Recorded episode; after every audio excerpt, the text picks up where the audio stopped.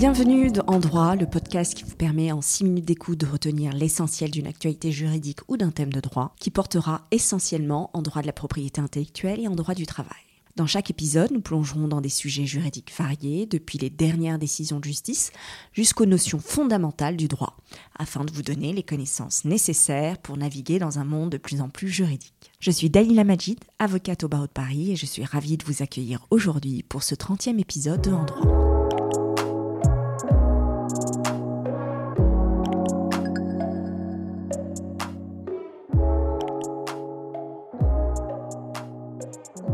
Dans ce nouvel épisode, je traiterai de la question de savoir si un employeur peut utiliser devant une juridiction une preuve tirée d'une conversation privée tenue sur Facebook. L'Assemblée plénière de la Cour de cassation a pu y répondre dernièrement dans sa décision du 22 décembre 2023. Dans cette affaire, alors qu'un salarié était en congé, son collègue remplaçant a utilisé son ordinateur professionnel, il s'est connecté au compte Facebook de son collègue absent, qui par négligence ne l'a pas fermé, il a ouvert la messagerie attachée à ce compte Facebook, il a lu une conversation entre son collègue absent et une autre salariée de l'entreprise,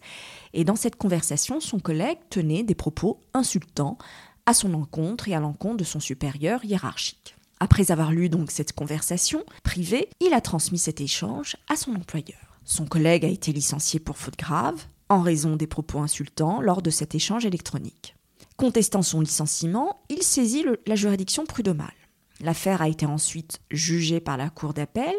qui a jugé le licenciement injustifié et a condamné l'employeur à payer diverses sommes à titre de rappel, de salaire, d'indemnité et de dommages et intérêts. La société conteste, elle, la décision de la Cour d'appel. Elle a informé donc un pourvoi en cassation, au cours duquel elle soutient, entre autres, qu'elle aurait respecté le principe de loyauté dans l'obtention de la preuve, étant donné qu'elle n'a pas utilisé de procédés clandestins, de stratagèmes ou même de fraude, et selon la société, elle aurait pu démontrer donc la faute du salarié licencié en produisant juste la conversation privée tenue par ce dernier dont un autre salarié a eu connaissance en travaillant sur l'ordinateur professionnel euh, de ce salarié qui, par négligence, avait laissé ouvert son compte Facebook sur cet ordinateur.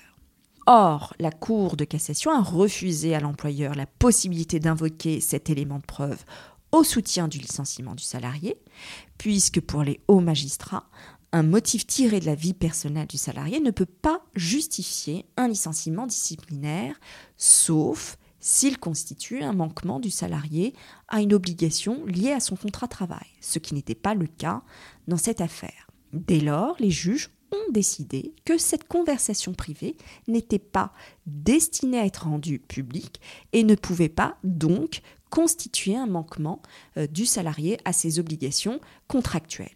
Donc, ce licenciement qui a été prononcé pour pour un motif disciplinaire, ne peut pas être justifié. En conclusion, dans cette affaire, la solution des juges a consolidé en fait une jurisprudence de la Chambre sociale de la Cour de cassation, puisqu'il existe un principe selon lequel un fait de la vie personnelle ne peut pas constituer une faute du salarié dans la relation de travail, à moins que ce fait qui est tiré de la vie privée du salarié caractérise un manquement à une obligation contractuelle ce qui a été écarté ici par les juges. Dernièrement, dans les décisions de la Cour de cassation, celle-ci a eu à s'interroger sur le régime juridique des preuves dites illicites, c'est-à-dire des preuves qui portent atteinte à un secret juridiquement protégé, comme le secret de la vie privée, ou le secret des correspondances, ou bien même le secret des affaires, ou encore le secret médical, mais aussi le secret professionnel de l'avocat et le secret bancaire. Dans un procès, lorsque l'adversaire s'oppose à la preuve en invoquant son illicéité, eh bien un conflit surgit et le juge doit l'arbitrer en mettant en balance les intérêts des parties en présence.